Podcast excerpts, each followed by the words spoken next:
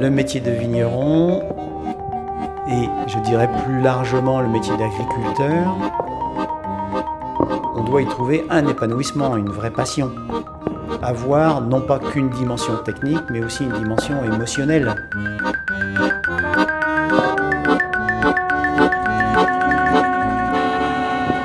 On a cette chance, puisqu'on est en contact avec la nature, de pouvoir avoir cette dimension émotionnelle dans notre travail.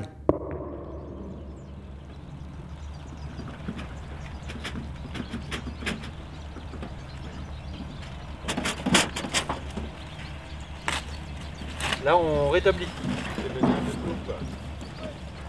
C'est-à-dire euh, là où il y a des manques, on remet des nouveaux plans. Voilà, avec tout le matériel qui va avec.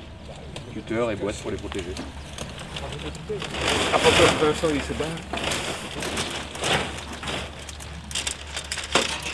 Le muscadet a eu sa période de gloire en vin populaire, grande période de gloire, où il s'est fait des, quantités. D'ailleurs, c'est là que le vignoble s'est vraiment développé, dans les années 80, jusque dans les années 90-95. Aujourd'hui, il y a un peu un retour, en effet, retour sur le muscadet. On s'y emploie depuis des dizaines d'années, enfin, au moins, les dix dernières années. On essaie de le, remettre en présence au niveau de la grande restauration, donc gastronomique, donc associé comme un vin gastronomique. Pour associer le muscadet à un vin gastronomique, encore faut-il produire un vin digne d'accompagner un plat gastronomique. Et le muscadet, à part les huîtres euh, et bon, les autres fruits de mer, ça ne fonctionnait pas avec euh, grand-chose d'autre. Donc ce qui explique que son positionnement est resté relativement euh, simple. Associé à cela, une image de vin sans prétention.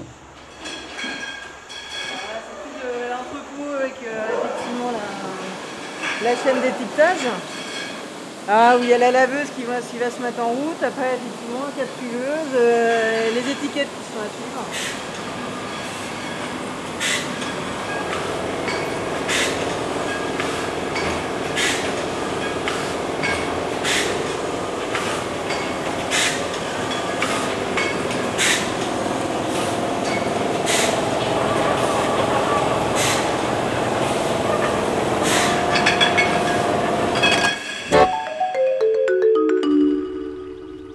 Aujourd'hui, la segmentation de l'appellation, ne serait-ce Sévremen, permet de justifier la naissance de nouveaux crus.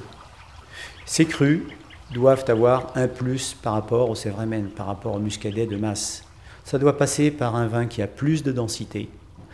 Et cette densité minérale donne aussi une persistance sur le temps. Obliger le consommateur à être plus attentif sur ce qu'il va boire. Donc c'est bien sûr au producteur d'expliquer. De, de, voilà, ce terroir-là fait des vins à boire dans deux ans. Ce terroir-là fait des vins, vous pouvez les boire sur dix ans. Et c'est ça qui va se passer maintenant. Et ça, ça intéresse la gastronomie. Pourquoi ça intéresse la gastronomie? Parce que la gastronomie, elle évolue sur les épices.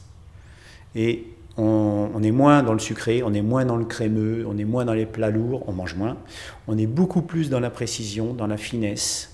D'ailleurs, on voit bien que les, portions dans les assiettes se réduisent. Par contre, c'est une explosion de goût en bouche. Tout est gustatif. Et quand c'est gustatif, c'est aussi jouissif. Donc on, on, passe aussi dans une autre dimension plus émotionnelle. Et le vin doit accompagner ça. Donc il faut savoir être à sa place. Alors produisons ce qui va convenir à ça. Et là, on va élever la, la gamme, on va élever l'appellation. Elles sont pratiquement toutes terminées.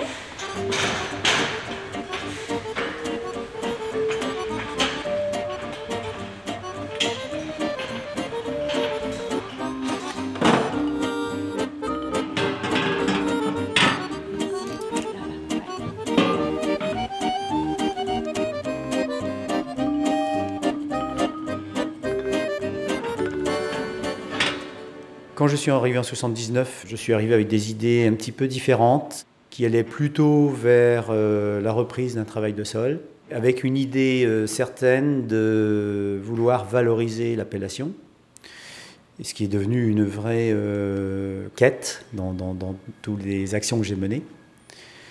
Et donc je me suis mis à travailler en prenant conscience des différents types de sols qui existaient sur le domaine faisant des vinifications euh, différentes et séparées euh, par, par, terroir. Quoi.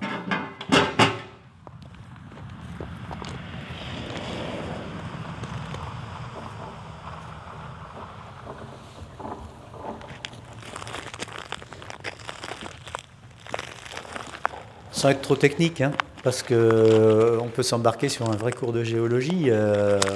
Je commence toujours un petit peu avec la chronologie de la dégustation. Au sommet du vignoble, c'est à peu près 65-67 mètres d'altitude, c'est pas beaucoup, mais suffisant pour avoir des déclivités qui sont créées par le passage de la Sèvre nantaise. Ce sommet finalement consiste en une, espèce d'un massif très ancien, une butte d'argile, sur laquelle se sont euh, construits euh, des concrétions euh, griseuses euh, donc c'est un sol euh, composé aussi de, on va dire, un petit peu, comme on dit quelquefois, de sédiments éoliens qui sont très, donc très légers et qui sont euh, très siliceux. Ça amène une certaine précocité sur, sur les vendanges. Hein. Donc on est, moi je dis c'est des terroirs de grès qui ont cette précocité, mais qui ont un sous-sol argileux. Le sol est plus ou moins profond, selon qu'on va se rapprocher de, la rivière, on sera moins profond, donc produisant des vins plus élégants.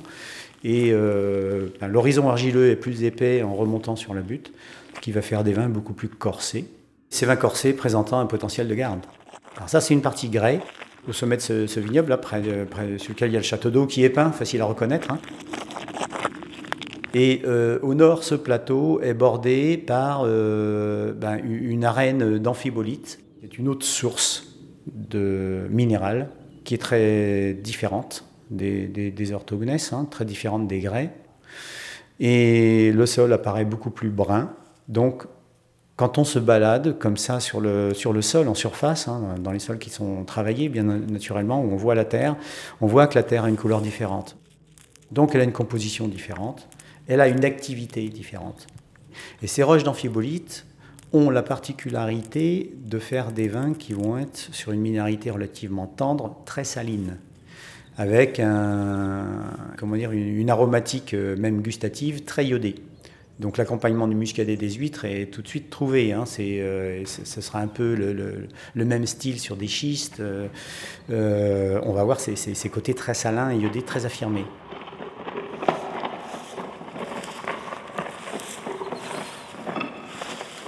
Et puis on a un troisième secteur qui est purement sur des orthognèses et des quartz. Et là, on est effectivement purement dans le, métamorphisme du granit. Hein. Et là, c'est ce qu'on va trouver majoritairement tout au long de la sève nantaise, tout au moins dans sa rive droite. Euh, et ces orthognèses et quartz vont donner une minéralité euh, qui est un peu plus fumée, euh, terreuse, pierreuse, on va dire, en quelque sorte, plus ou moins élégante au départ, mais si on lui laisse le temps avec des élevages relativement longs, des élevages sur lit hein, relativement longs, on va enfin exprimer une minéralité fumée avec des notes mentholées et tout ça, et on en a fait une caractéristique pour notre cru communal sur lequel on est en train de travailler.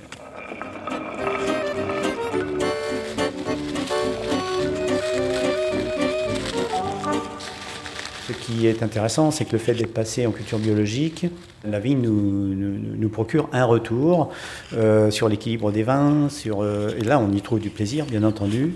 On voit une réaction, c'est comme s'il y avait une espèce de, de relation qui s'établissait avec le végétal et peut-être avec le paysage.